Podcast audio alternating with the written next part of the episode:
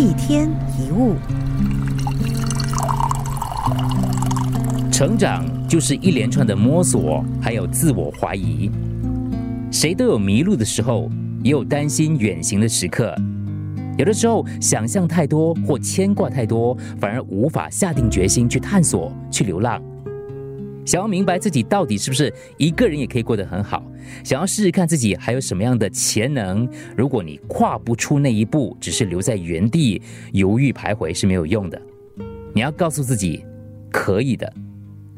明白自己有什么不足，就是一种智慧；承认自己不够勇敢，就是一种勇气。我们要正视自己的不安，然后跟他和解，放下，改善自己的缺点。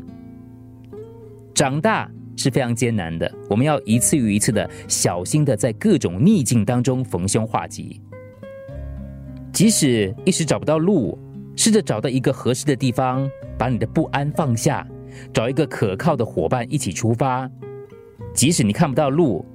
但是还是要怀抱着所剩下的勇敢，不慌不忙的在迷失里继续探索。理解你坚强的人一定会好好的拥抱你。我们会明白，那是用很多的伤跟苦换来的。万一这个世界没有给你及时的温暖，没有关系，我们自己发热，努力成长茁壮，终有一天能够穿越过周围的轻视跟冷漠。适当的要自己唤醒内心的勇气。